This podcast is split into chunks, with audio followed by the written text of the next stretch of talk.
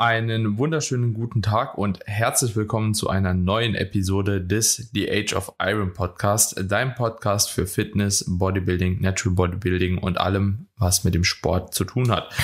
In der heutigen Episode sprechen wir mal über ein ja, trainingsspezifisches Thema. Ich glaube, Tobi, wir hatten bislang, seitdem wir zusammen äh, den Podcast hier jetzt machen, eigentlich noch nie ein trainingsspezifisches mhm. Thema, oder? Na, in letzter Zeit haben wir ziemlich viel über Ernährung gesprochen und halt, also ja. generell einfach Prep-Struktur und das Thema heute wird sich auch schon wieder so ein bisschen auf die Diät-Prep beziehen. Aber das ist das erste, die erste Folge, wo wir wirklich spezifisch über Training sprechen, ja. Ja, aber auch geil. Training ist geil. Absolut.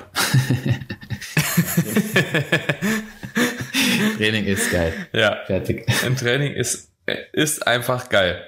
Ja. Ähm, wenn wir von dem Thema Training sprechen, dann wollen wir uns ja jetzt auch hier in dieser Episode nochmal auf die ja, Wettkampfdiät trotzdem irgendwo ähm, beschränken, beziehungsweise nicht das ganze Trainingsthema aufmachen, sondern nur über Anpassungen auch hinsichtlich einer Wettkampfprep, ähm, wie vielleicht der Status quo aussehen sollte, wie es am Ende vielleicht aussieht, wann man Anpassungen trifft, wie es mit dem Volumen zu handhaben ist, wie das mit der Intensität zu handhaben ist und vieles mehr. Und ich würde ganz gerne auch einfach mal reingehen äh, damit und dich auch einfach mal fragen, Hast du eine bestimmte Herangehensweise, die du jetzt schon vor der Prep mit deinen Kunden durchgehst bzw. handhabst, um beispielsweise eine gute Ausgangslage hinsichtlich des Trainings zu treffen oder float das quasi einfach nur so daher beziehungsweise in die Prep rein? Also im Optimalfall schaue ich, dass die Person, bevor sie in die Prep reingeht, in einem Pro-Gaming drin ist. Bedeutet, dass sie jetzt nicht unbedingt zum Prep-Start einen komplett neuen Plan bekommt,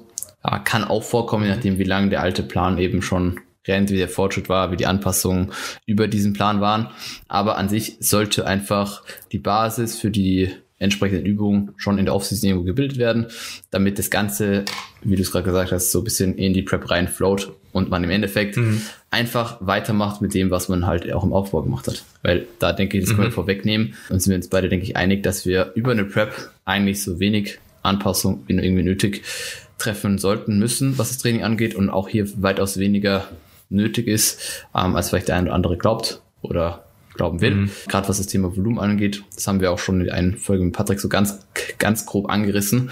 Da könnten wir jetzt, wie gesagt, mhm. halt einfach ein bisschen genauer drauf eingehen, wie das ausschaut, ähm, ob wir ja hier viel viel nach oben und nach unten anpassen. Aber grundsätzlich halte ich es für sinnvoll einfach, dass die Leute zum Prep-Start ähm, oder zu Beginn der Prep einfach ihr, ihren Plan haben, den sie übernehmen. Ja, äh, sowohl übungstechnisch mhm. als auch volumentechnisch und einfach die Zahlen, die sie über die Offseason etabliert haben, irgendwo auch als Referenzwert nehmen, um irgendwo so ein bisschen Kraftverlust, Kraftsteigerung irgendwo noch zu messen. Ja, ähm, mhm. das ist, denke ich, einfach ein, ein Punkt, der, der, ist einfach, der einfach auch irgendwo hilft, ja, nachzuverfolgen, wie so die Leistung über die D-Zeit äh, ist oder bleibt. Mhm. Ja, ähm, auf jeden Fall ziemlich gute Punkte. Ich glaube, ich handhabe das meistens auch ziemlich gleich, beziehungsweise an den meisten Punkten auch ziemlich gleich. So eine Sache, wenn ich merke, jemand ist schon aber mit einem gewissen Volumen ziemlich am Anschlag die ganze Zeit äh, initial, dann mache ich meistens auch so eine kleine Reduktion tatsächlich nochmal vorher. Aber wenn wir jetzt von kleinen sprechen, dann sind das ein, zwei Sätze äh, maximal pro Muskelgruppe. Vielleicht ist auch irgendwas halt eben ein bisschen mehr priorisiert bei jemandem. Ja, da kann man da auch vielleicht ein bisschen weiter runter justieren. Obwohl ich da auch eigentlich ein Fan davon bin, wenn eine Muskelgruppe priorisiert ist, die auch im Rahmen der Prep, äh, Prep weiter zu priorisieren. Es gibt wirklich Leute, die sagen mal Prep. Ja, Prep, ne? Prep, Prep mir mal, ja. Prep, Prep. Aber hört's geil an. nee, aber ja, grundsätzlich, äh, wie gesagt, das ist so das einzigste Szenario. Ja, heute habe ich es aber richtig drin. Szenario. Die Diät kickt langsam. Schreitet also, voran, ja. Es ist, äh, es ist einfach nur perfekt. Auf jeden Fall mache ich ansonsten relativ wenig Anpassungen, auch hinsichtlich der Übungsauswahl mhm. zu Beginn. Sehe ich da jetzt noch keine großen Notwendigkeit. Wie hast du das bezüglich der Übungsauswahl? Ah. Tust du da schon ein bisschen was tauschen? Nee, also vielleicht nochmal ganz kurz zum Thema Priorisierung oder auch Spezialisierung. Da stimme ich dir zu, dass das, was irgendwo über den Aufbau irgendwo priorisiert wird, auch erstmal weiter priorisiert wird. Wenn die Person jetzt einen Spezialisierungszyklus hat, wo wirklich massiv Volumen für eine Muskelgruppe hochpushen und für eine andere Muskelgruppe massiv reduzieren dann schaue ich schon, dass das in der Prep so ein bisschen angeglichen wird. Ja, also dass wir jetzt nicht extrem viel oder extrem Volumen, extrem wenig Volumen für eine Muskelgruppe machen, sondern dass hier so ein bisschen das Ganze irgendwo ausgeglichen wird oder vielleicht sogar die Frequenz für eine äh, Muskelgruppe, die sehr wenig trainiert wurde, vielleicht einmal alle acht Tage minimal angepasst mhm. wird, minimal angehoben wird. Zumindest im Verlauf der Prep, nicht unbedingt jetzt ab der ersten Woche, aber irgendwann dann, dass es irgendwo so ein bisschen äh, die, der Reiz für die entsprechende Muskelgruppe höher ist über einen kürzeren Zeitraum. Ja, um einfach so auf der sicheren Seite zu sein. Äh, und es ist ja auch einfach oft so, dass die Muskelgruppen, die eher schwach ausgeprägt sind, die fangen ja auch meistens an, so ein bisschen schneller schlecht auszusehen, zu faden, abzubauen, wie auch immer man das irgendwo definieren will. Aber hm. meistens halten wir in den starken Muskelgruppen auch einfach mehr Muskelmasse, mehr Conditioning. Und das, was eher weniger gut ausgeprägt ist, wenn wir das dann auch noch weniger trainieren, kann man meistens davon ausgehen, dass es im Verhältnis schlechter einfach ausschaut dann. Deswegen mhm. ist es, denke ich, dahingehend schon wichtig, für die schwach, schwächere Muskelgruppen genügend viel Volumen zu machen, aber jetzt eben nicht wie in einem Rahmen vom Spezialisierungszyklus sehr, sehr, sehr viel und für andere Muskelgruppen mhm. sehr wenig. Ja. Ähm, aber um auf deine Frage zurückzukommen, ja. was die Übungsauswahl angeht, halte ich, wie gesagt, am Anfang auch noch alles gleich. Also ich denke, am Anfang ist auch noch alles gleich machbar, ja, weil wir einfach aus einem, von der Körperkomposition in einem, in einem Punkt sind, wo wir wahrscheinlich genügend Lower Backloading äh, tolerieren können, wo wir in jedem Lift entsprechend stabil sind. Und erst wenn wir dann irgendwo viel Körperfett reduziert wird, wie auch insgesamt gerade zur Core Stability irgendwie ein bisschen schlechter wird, kann man sich dann Gedanken drüber machen, ähm, ob zum Beispiel Freisquatten weitergemacht werden muss. Ähm, hängt natürlich auch immer schon ab, wie die Person es ausführt, wie viel Ermüdung es irgendwo erzeugt, aber gerade jetzt ein freier Squat ist, ist ja eine Übung, die sehr viel Ermüdung anhäuft. Ich weiß gar nicht, ob du es noch im Plan hast. Ich weiß, dass du es auf jeden Fall eine Zeit lang mhm. im Plan hattest, aber dass es jetzt, okay, ja, auch rausgenommen habt, kannst du vielleicht gleich mal sagen, warum, aber wahrscheinlich ja. aus denselben Punkten, dass man sich hier irgendwann einfach so ein bisschen die, bevor man dann ans Volumen oder so rangeht, die Übungsauswahl heranzieht und da Anpassung trifft. Mhm. Ja, also grundsätzlich hatten wir den freien Squat tatsächlich vorher schon rausgenommen. Okay. Ja, das hat sich aber also ich habe jahrelang, also Jahre, Jahre lang gesquattet. Ich glaube, äh, ja, dafür war er eigentlich noch ziemlich schlecht, aber ja, auf jeden Fall habe ich super lange gesquattet tatsächlich. Und das erste Mal jetzt mit Aufbau des Home Gyms mhm. und auch mit Fortschritt des Home Gyms, sage ich jetzt mal, ähm, wo ich einfach andere Möglichkeit hatte, hatte dann mit einer Hex Squat oder einer Leg Press haben wir halt den Squad rausgenommen irgendwann. Einfach weil ich auch Bock auf die Maschinen hatte, weil ich da so viel Geld reingesteckt habe dann irgendwann und dann wollte ich natürlich auch an den Maschinen trainieren und nicht noch weiter squatten. Ähm, obwohl das natürlich auch für mich in Ordnung gewesen wäre. Aber wir haben da schon frühzeitig, auch vor der Prep, glaube ich, so zwei, drei Monate vorher den Squat schon raussortiert. Also das letzte Datum, an dem ich mich erinnern kann, dass ich gesquattet habe, war mein Geburtstag. Das war am 1.6. dann 2021 noch. Und danach bin ich so gegen Juli auch in die Prep reingestiegen. Mhm, okay. Also wir haben es tatsächlich da äh, schon rausgenommen, aber das Ganze ist auch ein bisschen mehr mit paar verschiedenen äh, Strukturen zusammengekommen, die wir einfach genutzt haben, um den Stress auch initial noch mal ein bisschen mhm. herabzusetzen, mhm. wie ich das auch eben gesagt habe. Also wir haben da auch ein bisschen was geschiftet, ähm, einfach weil der Trainingsstress sehr, sehr hoch war. Hatte zu Beginn von der Prep schon ein extrem hohes externes Stresspensum äh, durch die Arbeit. Dann Aufbau vom Home Gym, ne, das ganze Ding umgebaut, immer eine halbe Stunde Fahrtweg und ja, auf jeden Fall war zu dem Zeitpunkt der Stress halt eben super hoch und da haben wir halt das Ganze nicht so als sinnig angesehen, mit zweimal Squatten die Woche weiterzumachen, plus dreimal heben. Also so, es war schon ähnlich eines Powerlifting-Plans irgendwo. Wir haben auch mit submaximalen Topsets gearbeitet und so. Also war alles ein bisschen anders strukturiert wie der übliche Bodybuilding-Plan äh, für eine Wettkampf-Prep. Dementsprechend hat sich das halt eben in dem Zuge an, äh, äh, beziehungsweise angeboten. Und wir haben auch die Trainingsfrequenz damals geändert gehabt. Aber das hatte halt, wie gesagt, mehrere Gründe. So, es waren einfach ein paar psychologische und physische Faktoren, die zu dem Zeitpunkt hätten nicht auftreten dürfen, die aber mit einem zu hohen Volumen, zu hohen Trainingsstress oder allgemein auch Stress mhm. korrelieren. Ja, also sowas wie Libido-Verlusten Off-Season sollte eigentlich nie ein Thema sein. Und ja, halt eben auch so dauerhaftes Nervenzucken im Auge. Also weißt du, wenn das Augenlid so die ganze Zeit hoch und runter, und das hatte ich halt an mehreren Stellen vom Körper. Und dann mussten wir halt einfach ein paar Dinge abändern. Ähm, und da haben wir über den Trainingsstress angefangen. Das hat sich als sehr, sehr dienlich auch äh, bewiesen. Und so sind wir dann auch in die Prep rein. Und ich habe tatsächlich auch das Volumen dann nicht mehr hoch äh, angepasst, sondern wir sind dann eigentlich mit dem mit der abgeänderten Trainingsfrequenz von drei on, ein off zu ein on, äh, ein off, zwei on, ein off gewechselt, was dann auf zehn Tage auf jeden Fall schon weniger Training ist, also bedeutend weniger Training. Aber ist voll geil. Also ist, äh, ist es auch irgendwie interessant, weil ich halt auch mit der Frequenz, mit dem Volumen, du kennst das ja selbst, ne? wenn man in der Situation ist, du denkst so, nee, Ja, ja, voll. Nee, nee, nee, nicht zu das Prep, ne? Aber da habe ich ja zum Glück auch einen Freddy, ähm, der da sein schlaues Köpfchen einfach mit guten Argumenten immer Mhm. zur Stelle hat und habe dann einfach auch dem Coach vertraut und lief gut. Ne? Also so Kraftwerte konnte ich ziemlich gut halten und jetzt auch, wo du gesagt hast, so mit äh, Core-Stabilität im Rahmen von der Prep und so, da ist mir ja gerade eingefallen, ich habe mal überlegt, wann ich so das Gefühl hatte, die Core-Stabilität verloren zu haben. Und ehrlich gesagt, glaube ich jetzt nach 14 Kilo Gewichtsabnahmen knapp, ich habe sie immer noch nicht verloren. Also ist es äh, super individuell, könnte eventuell aber auch hier wieder dran liegen, weil ich einfach eine ja, kürzere oder eine, eine niedrigere Trainingsfrequenz habe und gewisse Hinges einfach nicht mehr so oft ausführe, gewisse Squat Patterns sind so oft ausführe und wenn ich sie dann ausführe, dann ist halt eben Tag zwei der Core halt im Arsch. Ne? Aber danach geht's halt wieder und du kriegst dich halt eben auch wieder ganz gut stabilisiert.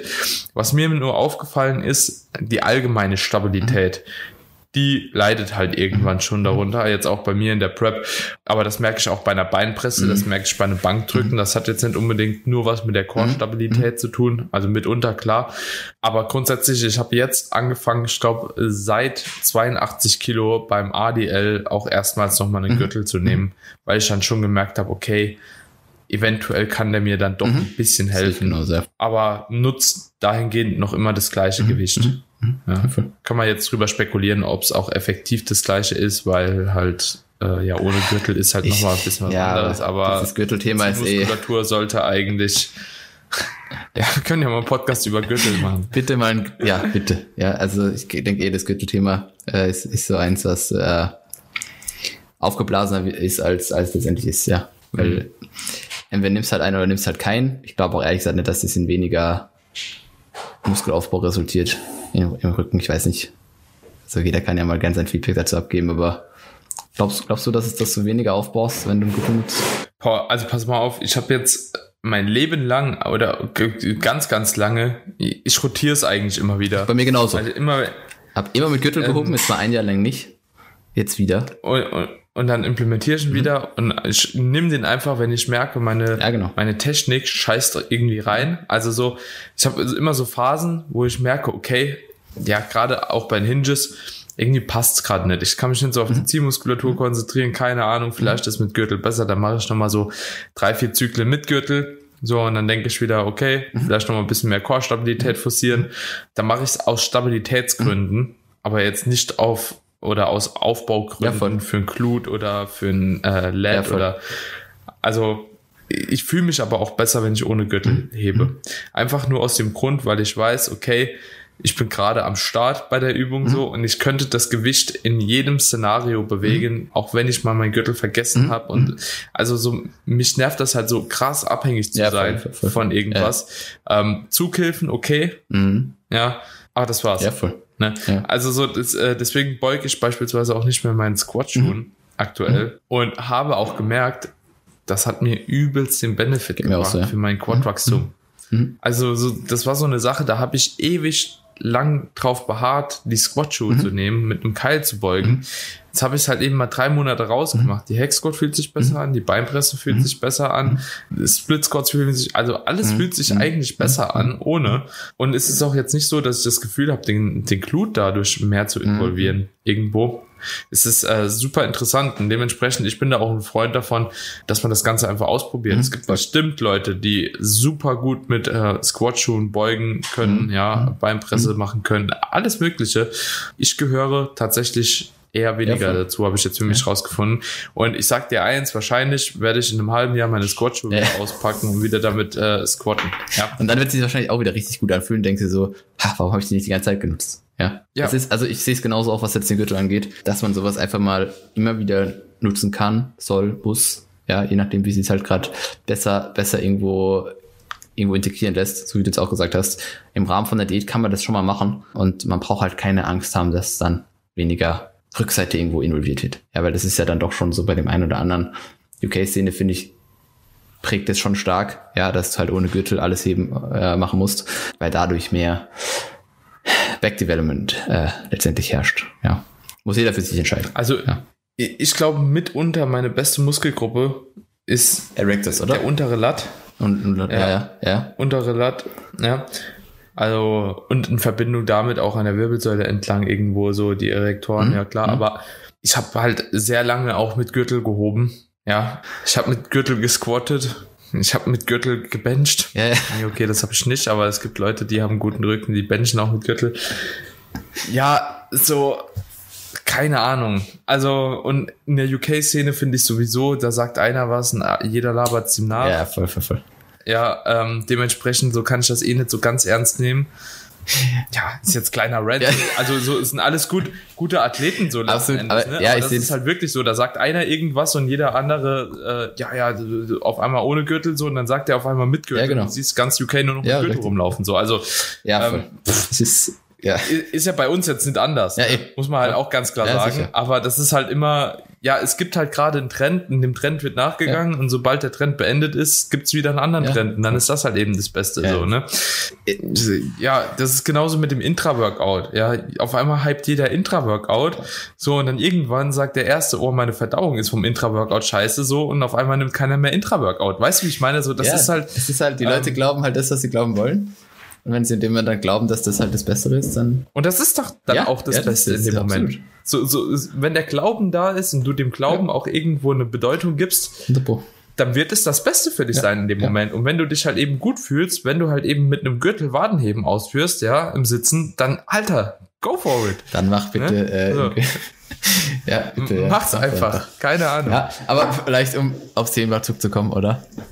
Ja, weg vom Brand. Waren ja gut im Thema Eig drin. Ja, eigentlich schon, ja. Aber man muss einfach, man muss einfach sagen, dass wirklich sowas wie jetzt äh, ein Squat, äh, um auf das Thema wirklich zurückzukommen, ähm, oder, mhm. oder ein Hip Hinge schon einfach Bewegungsmuster sind, die in der Prep sich natürlich verändern, ja, ist eh klar. Und dann man sich da wirklich Gedanken drüber machen muss, okay, wie, wie kann ich hier den, den Lift modifizieren, dass ich entweder das Ganze weitermache oder eben mhm. das ganze Austausch.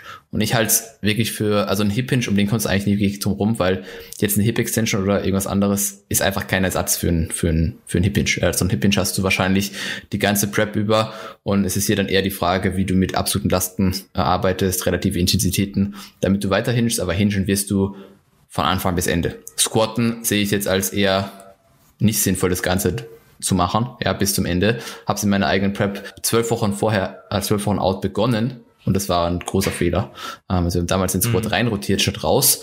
Äh, das würde ich auf jeden Fall nicht mehr machen, weil mich hätte der Squat auf jeden Fall einfach im, im Laufe der Prep einfach gebrochen. So, also ich habe mhm. einfach viel weniger Last bewegt als in der Offseason. Das Ganze hat sich nicht angefühlt wie ein Squat. Es hat so ausgesehen mhm. wie ein Squat, aber es war kein Squat und der Lift hat mich einfach mental auch komplett zermürbt und das ist, denke ich, was, was, was wir Coaches oder was jeder Athlet irgendwo auch immer wieder berücksichtigen muss, welche emotionale Attachment hat die Person zu dem, zu dem Lift und wie kommst du halt physisch da, äh, psychisch mit dem Training zurecht, wenn du die und die Bewegung im Training hast. Ja, weil ähm, mhm. wenn dich halt der, der Squat einfach jetzt mal fertig macht und du dann noch schlechter performst, dann, dann wird es so tief in der Prep einfach in keinem guten Ergebnis resultieren. Und dann macht es halt einfach mehr Sinn zu sagen, okay, dann machen wir die Hack Squat, wir machen die Leg Press, machen eine Leg Extension extra, was auch immer, ähm, und holen uns einfach unser Volumen für die Ziehmuskelgruppe woanders ab, nehmen aber den Lift einfach raus. Ja, weil die Zeit vom Squat kommt eh wieder, dann, wenn du halt wieder belastbarer bist. Ja, mhm. ich denke, das sind einfach so, also das sind wichtige Punkte im Hinblick auf diese Anpassung in der Prep, dass man viel weniger jetzt auf, auf lokaler Ebene denkt, was die Übungsauswahl angeht, sondern viel mehr so, wie du schon gesagt hast, Stressmanagement, Belastung durch den Lift und auch mentale Kapazitäten, die ein Lift eben aufbraucht oder nicht. Mhm. Mhm. Welche Lifts würdest du eventuell hier auch mit einbeziehen? Also ich denke, das ist schon irgendwo ein bisschen individuell Sehr, zu betrachten, absolut. aber gibt so gewisse Lifts, wo du jetzt ganz gerne hingehst und die rausrotierst? Na, wie gesagt, ein Squat halte ich nicht für sinnvoll, das einfach durchzuziehen. Ja, kann man mhm. bestimmt eine Zeit lang in der Prep machen. Also muss jetzt vielleicht auch nicht mhm. wie bei euch zu, direkt vor der Prep oder am Anfang der Prep raus. Aber irgendwann würde ich. Lag aber wie gesagt an sich auch nicht an dem Squat, Na, sondern ich, einfach nur, absolut, dass ich halt äh, ja, andere Maschinen zur Verfügung habe. Ja, ja. Ich würde alles, was sehr Hybrid-lastig ist, rausnehmen. Weil ich glaube, das zermürbt einen einfach auch in der, in der Diät. Also wenn du dich an eine, eine Leg besetzt und 30 Grips machen musst, das killt dich in der Prep, glaube ich. Ja, mhm. auch wenn ich selbst nicht gemacht habe, aber ich würde es keinem Athleten unbedingt zumuten, weil in der, selbst in der Offseason ist es schon ziemlich, ziemlich happig so. Vielleicht Single-Leg-Varianten sind, glaube ich, auch nicht der größte Spaß auf Prep. Also jetzt noch ein Dumbbell-Split-Squat oder Smith Machine Split-Squat oder egal, irgendwas Single-Leg muss, glaube ich, auch nicht unbedingt sein. Auch da kommt man, denke ich, mit, mit mehr Gelenk, also mit, mit bilateralen Varianten besser zurecht. Da würde ich wahrscheinlich auch rausrotieren. Oder habe ich schon rausrotiert. Das, sind, das ist es dann aber auch. Ja, weil irgendwo muss uns halt im Klaren sein, Prep macht keinen Spaß, Training macht irgendwann keinen Spaß. Und äh, auch die Lieblingsübung wird irgendwann keinen Spaß mehr machen. Müssen wir halt einfach durch. Aber man kann ja irgendwo schauen, dass man es dem Athlet irgendwo so angenehm wie möglich macht, damit die Trainingsleistung einfach so hoch wie möglich bleibt, sofern diese ganze Rotation, Austausch auch Sinn macht. Ja, weil wir machen jetzt nicht einfach mhm. irgendwas anders, nur weil ähm, ja, man sich das irgendwo wünscht. Mhm. Also alles muss irgendwie ja, sein. Ich hatte vielleicht noch zwei ja. Übungen, wo ich jetzt, oder drei, wo ich jetzt auch sagen würde, okay, die muss man auch nicht unbedingt durchfahren. Das wäre einerseits ein Conventional oder ein äh, Sumo Deadlift. Mhm. Könnte man auch drüber streiten. Beim Conventional noch mehr als bei einem Sumo. Ja, also Sumo weiß ich nicht, ob man weiterheben muss. Ich mache es zwar selbst, aber mhm. weiß ich nicht, ob das für jeden so gut ist. Ja. Eine Benchpress. Also Benchpress, die, ja. die scheiß Benchpress, Incline Benchpress und auch eine Standing OHP oder so. Das die, die sind so, eh so Dinge. In die Broken, ja, ich. Das, ja, sind, sind, sind halt so Dinger, die kann man auf jeden Fall dann auch noch rausnehmen, weil halt eben auch einfach die Stabilität irgendwo overall flöten geht. Mhm. Bei der Bench habe ich es am meisten gemerkt. Mhm, und das war auch sehr, sehr krass. Ich bench gerne, aber die ist richtig abgeschissen. Also mhm. so richtig abgeschissen, mhm. nicht nur so ein bisschen, sondern keine Ahnung, ich habe schlechter gebencht wie vor drei Jahren. Mhm. Und jede andere Brustübung ist auf dem gleichen Niveau geblieben. Mhm. Ne? Das war halt super interessant mhm. zu sehen. Dementsprechend haben wir die Bench einfach rausrotiert jetzt. Und das hat mich auf jeden Fall auch gefreut. Mhm. Wohingegen wir jetzt beispielsweise den Hybrid Sumo Deadlift, den ich halt mache, ähm, immer noch drin haben, mhm. weil der sich einfach gut anfühlt. Also das ist, äh, kommt vom Setup einfach super mhm. gut hin. Damit äh, kann die Zielmuskulatur gut treffen. Und ich habe auch das Gefühl, dass der mich weniger ermüdet wie ein ADL. Mhm. Also es ist auch hier, wie gesagt, relativ individuell halt zu betrachten, mhm. ob jetzt eine Übung wirklich unbedingt immer raus muss oder Absolut. nicht. Das müssen wir, denke ich, bei jedem Punkt jetzt berücksichtigen, dass es ja auch sein kann, dass wir vielleicht einen Athlet haben, den, den, den schickst du von Anfang der Prep bis zum Ende ins gleiche Training. Kann auch sein. Ja, ja also äh, ja. klar müssen wir immer individuelle Faktoren einfach berücksichtigen. Hängt ja auch, wie du schon am Anfang gesagt hast, wie es bei dir vor der Prep war, einfach damit zusammen, was haben wir für äußere Faktoren, ja, äußere Stressoren, die einfach auf einen einfließen. Ähm, also man kann es sicherlich nicht pauschalisieren, aber man kann eben schauen, dass man einfach Lifts, die, die man emotional sehr gebunden ist und die dann einfach nicht mehr so laufen, wie man das kennt, dass man die halt einfach nicht mehr macht und dafür ersetzt. Man findet ja für alles einen Ersatz irgendwo. Ja, wie gesagt, außer Hip ja. das ist so ein Thema, ein Hip Hinge kannst halt einfach schlecht ersetzen. Oder ein Hip Hinge ja. so wie wir ja. ihn als RDL, als irgendeine Deadlift-Variante äh, sehen. Ja, schwierig. also ich habe jetzt mal angefangen, statt einen Hip Thrust mache ich derzeit jetzt eine Hyper Extension, so dass mhm. man eine, Anpassung, mhm. die wir jetzt getroffen haben, weil der Hip Thrust auch alter. Ja. Die Hip Thrust in der Prep, boah, Junge, also es ist richtig ekelhaft. Also äh, kreislauftechnisch mhm. auch, da aufzustehen mhm. aus diesem Loch und die, keine Ahnung, 200 Kilo plus oder so auf der Hüfte mhm. zu tragen, während halt eben gar keine Substanz mehr da ist. Ja, Hip Thrust ist scheiße. Also so, ich weiß nicht, was mich mehr abfacken würde, Hip Thrust oder ein Squat. Also Hip Thrust ist auch schon, war mental schon ein Kampf. Die haben jetzt ausgetauscht gegen eine Hyper Extension. Ist aber, muss man halt auch dazu sagen, jetzt nicht unbedingt der gleiche Lift oder halt eben gleichzusetzen, ja. so, ähm, einfach weil der, die, die, die Position der Bewegung halt eine unterschiedliche ist, die irgendwo priorisiert wird. Aber mit der Hyper-Extension kommt man halt schon relativ smooth halt dadurch. Ne? Ich habe gestern drei Sätze Hyper-Extension gemacht, so dass es angenehmer wie ein Beitstrecker. Ja, ja, voll. Ne? Also, ja. Was ich mich aber auch frage bei der Hyper-Extension, wie viele Leute so viel Gewicht da bewegen können. Ich auch nicht. Weil ich mache da 15 mhm. Kilo pro Seite, also mit Hantel, und dann bin ich halt bei meinen 10, 12 Reps und halt Zielmuskulatur ist sowas von ermüdet, dass ich eigentlich nicht ansatzweise noch weiter hochkäme. Ähm, aber das ist auch nochmal ein anderes Thema. Und ja, ansonsten denke ich, kann man schon sagen, dass sich die Übungsauswahl, wenn man rotieren will, primär, glaube ich, auch auf die Beintage mhm. beziehen. Ja, weil Oberkörper, wie gesagt, sind jetzt nicht so viele. Das sind vielleicht Benchpress-Varianten mit der Dumbbell oder auch mit der Barbell, wo man vielleicht irgendwann gegen Maschinen mhm. äh, austauschen könnte, weil einfach mehr Stabilität bei den Maschinen gewährleistet wird und der Bewegungsablauf halt auch vorgegeben mhm. ist. Und wenn man da ein gutes Gefühl entwickeln kann und halt eben auch gut Kraft entwickeln kann, dann kann eine Maschine einfach auch äh, viel Sinn machen, mhm. je nachdem, äh, welche Position sie auch irgendwo dann trifft. Ne? Also ich finde es halt immer ein bisschen schwierig, wenn man beispielsweise eine Incline Bench Press mit der Kurzhantel gegen eine Hammer Incline oder so austauscht, weil die einfach so von der Belastung her an zwei unterschiedlichen Punkten komplett unterschiedlich sind. Aber wenn man halt was Passendes hat, wenn man jetzt beispielsweise so diese No Bullshit Incline oder so, die könnte man halt eben schon eher dann nehmen. Ne? Ja, aber das ist so ein Ding und bei Rückenübungen glaube ich auch, würde ich auch wenig versuchen frei zu machen, wo eine hohe Stabilität halt gefordert ist. Also ein Pentlay Row, ein Bend Over Row, sowas kann man dann auch, denke ich, im Rahmen von einer Prep auf jeden Fall irgendwann ja switchen zu irgendeiner brustgestützten Variante, ob das jetzt ein T-Bar ist, ob das eine Chest Supported Horizontal Row ist oder was auch immer. Da hat man denke ich relativ viele Möglichkeiten, aber ansonsten primär Beine und ein guter Punkt, den du eben genannt hast, sind Splitscode Varianten. Ich bin jetzt umgestiegen, auch nochmal ein kleines Beispiel von mir. Äh, letzten Zyklus oder zu diesem Zyklus von Walking Lunges mit der Dumbbell zu einer Single Leg Leg Press. Alter, das ist beides halt der Tod. Mhm. Also so, das macht's nicht besser irgendwie, nee. ne? Die, die, die ähm, Walking Lunges sind geil, weil du bist halt schneller durch irgendwie mhm. gefühlt. Mhm. Und die Single Leg Press ist halt geil, weil du halt nicht so viel Stabilität mhm. irgendwo brauchst wie mhm. bei den Walking Lunges, aber vom Gefühl her so eine Single Leg Variante zu machen, du hast ein Bein geschafft, so zwölf Reps, bist komplett am Sterben mhm. gewesen mhm. und muss dann nochmal das andere Bein. Also ich glaube, es gibt keine Übung, bei der ich so viel schreie wie eine Single Leg Leg Press, vor allem wenn sie dann als letzte Übung mhm. broken ist. Mhm. mhm. Das ist schon. Und laterale Beinübungen sind halt einfach schwierig. Ja, das ist einfach so sehen. Ich habe gestern einen Standing Leg Curl gemacht, der war okay. Ja, gut. Leg Curl Leg Extension ist dann eine andere Sache, aber wie, ja, also ja. alles, was mehrgelenkig im Unterkörper einbeinig ist, ist schon schwierig. Würde ich es rausnehmen? ganz ehrlich, ich würde es nicht mhm. rausnehmen. Also das wäre sowas, wo ich auch sage, so zu einem Klienten oder Klientin, ja gut, irgendwo ist es halt auch gewissermaßen notwendig. Mhm, genau. Weil halt auch nochmal andere Muskeln trainiert mhm. werden mit mhm. Single-Leg-Variante, mhm. wie jetzt beispielsweise mit einer bilateralen mhm. Variante. Einfach Gluteus Medius und so ist meistens dann doch schon mehr involviert. Gluteus Maximus ist anders involviert. Viele kommen auch oder kriegen auch einen anderen Stimulus nochmal auf die Adduktoren. Also ja, kann man rausnehmen, aber irgendwo muss man halt auch dran denken, das Programming komplett rotieren bringt auch nichts und man sollte sich halt eben da auch nicht zu viele Rotationen meiner Meinung nach in der Prep erlauben. Und wenn wir uns jetzt auf diese großen Bewegungsmuster wirklich die sau schwer sind, wie ein Squat oder so beziehen, ne, und da halt eben versuchen, das Ganze ein bisschen abzuändern, dann kriegt man vielleicht auch noch hin, so zwei, drei Sätze irgendwie von der Single-Leg-Variante irgendwo mal reinzubringen.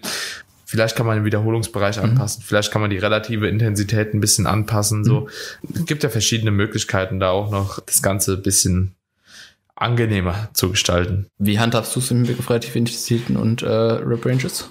Ich versuche alles gleich zu halten. Falls jemand aber irgendwie sagt, okay, ich krieg halt eben ab der zehnten Wiederholung ja, verliere ich den Fokus, dann passe ich das an. Ja, aber ansonsten handhabe ich eigentlich alles gleich. Im Deload werde ich im Rahmen der Prep, ich glaube, du machst sowieso mit Pausetagen auch mit den meisten, ne? Ich arbeite in der Prep meistens mit äh, einer höheren relativen Intensität tatsächlich noch im Deload. Also dass es nicht mehr so der Deload ist, den man in der Offseason hat, äh, wo man sich ein bisschen mehr Freiheiten erlauben kann, einfach weil ich auch, wenn man schon eine Woche Deload macht oder halt eben sogar noch länger, je nachdem, dass da trotzdem ein gewisser Stimulus mhm. auch weiterhin gesetzt mhm. wird, aber der Athlet oder die Athletin dennoch halt eben auch die Möglichkeit hat zu recovern. Mhm. mhm. Ja, also dass es trotzdem regenerieren kann. Mhm. Bin tatsächlich aber auch immer so ein bisschen zwiegespalten. Können wir, aber darüber können mhm. wir eine Episode mal machen über Deloads, Off-Season und Diät. Die Gestaltung von Deloads vielleicht auch nochmal mit aufgreifen. Weil ich es super interessant finde, ich nutze Deloads in der Prep halt eben auch ganz gerne in Form von Pausetagen mhm. einfach um mir Zeit zu sparen. Mhm. Also so, wenn ich merke, okay, ich bin ein bisschen hinten dran von der Zeit, mhm. Ja gut, dann mache ich halt vielleicht keine ganze Woche mhm. Diet Break mit mhm. Deload zusammen oder noch länger, sondern mhm. okay, vier Tage Deload, Diet Break, vielleicht sogar auch nur drei, je nachdem, und dann nochmal weiter halt, um halt ein gewisses Momentum halt eben mhm. zu kreieren. Ja. Ja, aber ansonsten trainingstechnisch relative Intensitäten bleiben eigentlich relativ gleich. Du bist ja sowieso auch ein bisschen mehr beim Ansatz unterwegs, dass du vieles wahrscheinlich auch gegen Muskelversagen programmst. Ne? Ich versuche das eigentlich weiterhin ein bisschen niedriger zu halten, tatsächlich auch in der Prep. Also ich versuche den Leuten das auch immer wieder bewusst zu machen. Wenn man halt schwächer wird, dann werd schwächer, aber erhöhe nicht den Trainingsstress dadurch, dass du halt ja, einfach zwei Reps weniger in Reserve lässt, wie du eigentlich sollst. Ne? Äh, kommt natürlich da auch nochmal auf die Übung an. Aber es könnte halt zum Problem werden, ne? Weil du dein Programming dann grundlegend veränderst. Ähm, und da sehe ich auch einen gewissen Vorteil tatsächlich, ohne Reps in Reserve vieles zu programmen mhm. in der Prep. Mhm. Aber mache ich trotzdem ungern. Also ich denke, relative Intensitäten im Hinblick auf Compounds halt anzupassen im Verlauf der Prep macht schon Sinn, weil du musst halt jetzt nicht, also wir müssen in der Prep halt einfach nur dafür sorgen, dass wir hart genug trainieren, aber nicht so hart wie irgendwie nötig. Ja, das ist, denke ja. ich, der wichtigste Punkt hier. Und ob du dann jetzt die Curls ans Muskelsagen bringst oder nicht, das ist ja erstmal wurscht. Bei einem Hip Hinge ist es dann halt schon ein Unterschied, ob du sagst, okay, ab acht Wochen out, dann ist halt nur noch ein bis zwei Areas, was ja immer noch sehr intensiv ist, ja, was aber auch einfach äh, gewährleistet, dass der Stimulus gesetzt wird, du dich aber halt nicht komplett vernichtest und du vorher halt, wenn du halt einfach nur mehr, mehr Möglichkeiten hast, einfach auch probierst härter zu trainieren, aber dass du die relative Intensität im Verlauf der Prep ein bisschen nach unten regulierst in Compound-Bewegung. Also so mache ich es zumindest, dass man hier halt einfach sagt, okay, die eine oder andere Rep sparst du dir jetzt immer noch intensiv genug und wir verändern hier jetzt nicht den kompletten Stimulus. Ja, das ist so der Punkt. Definitiv.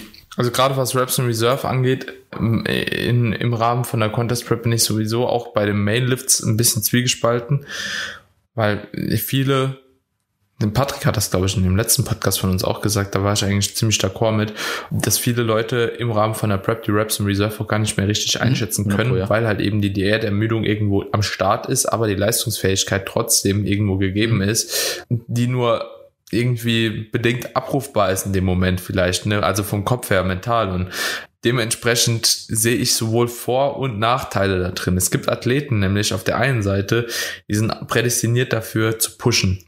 Ja, also so, wenn du denen sagst, mach zwei Reps in Reserve, dann machen die null Reps in Reserve. Und es gibt Athleten, denen sagst, mach zwei Reps machen in Reserve, dann machen sie halt eben äh, vier. Ja.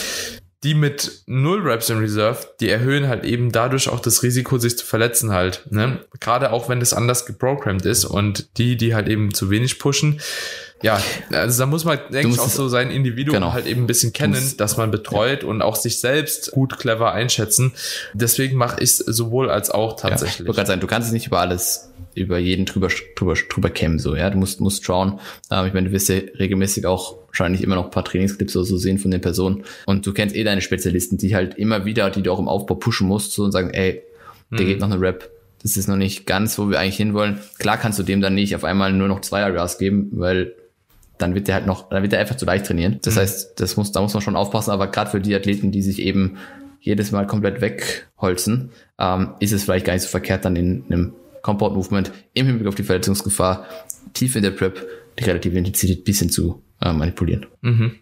Arbeitest du in der Prep noch oder allgemein, arbeitest du äh, in der Wettkampfvorbereitung beziehungsweise auch davor mit Rest-Pause-Sets, Myo-Reps, ähm, Cluster-Sets, ähm, um, stuff like that, Drop-Sets? Also Drop-Sets zum Beispiel ganz, eigentlich nie, mache ich ganz, ganz selten. Mhm. Rest-Pause-Sachen im Hinblick auf die Zeit, äh, auf den Zeitfaktor und Intensitätsfaktor schon, ähm, nehme ich aber im Verlauf der Prep raus.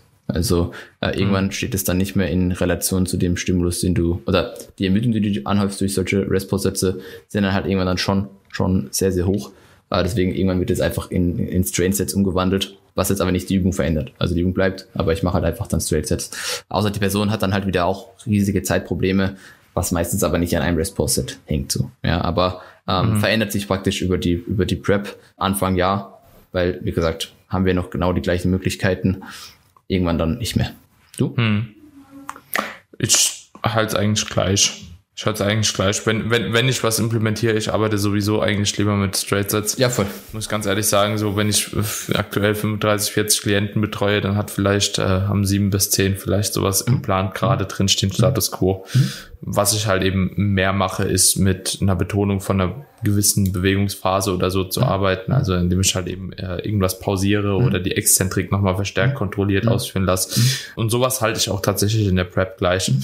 Ich habe gestern von Freddy äh, übrigens, beziehungsweise zu dem Zyklus auch Leg Extension äh, mit einer kontinuierlichen Spannung auch geprogrammt bekommen.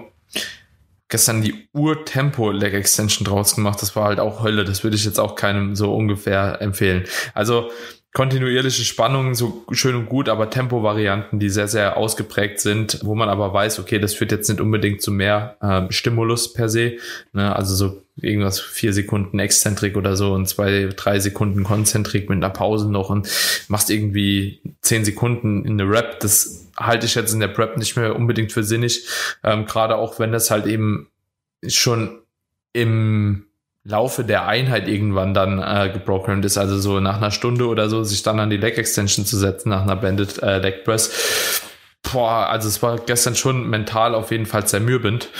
Habe ich, also wie gesagt, ich war gestern auch richtig fertig, als ich heimkam, habe der Alina auch gesagt, so, oh, ich muss jetzt, also ich bin Game Over, mhm. ich habe keinen Bock zu mhm. reden, so ich will schlafen. Mhm. Ne? Mhm. Also, heute Morgen aufgestanden, meine Beine erstmal nur mhm. gemerkt. Mhm.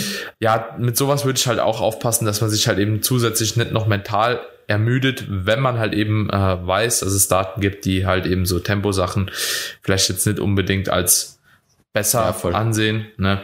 Ja, wohingegen das natürlich Sinn machen kann, äh, beispielsweise die Exzentrik oder so ein bisschen mehr zu kontrollieren bei gewissen Übungen, einfach um halt eben auch die Fasern, die man ansprechen will, so ein bisschen besser zu treffen. Ja, aber bei einem Beinstrecker ist das beispielsweise jetzt so relativ. Wäre ja auch wieder irgendwo ein Tool, um absolute Last einfach zu reduzieren was dann irgendwo ja, wieder weniger Ermüdung anhäuft, was sich dann irgendwo langfristig am Ende von der Prep wieder auszahlt. Ja, ähm, dass ja. man einfach den Hinge ja. auf einmal passiert ausführt und so immer noch schwer heben kann, aber halt einfach ein bisschen weniger Laster. Ja, Genau. Und ansonsten Übungsanpassungen.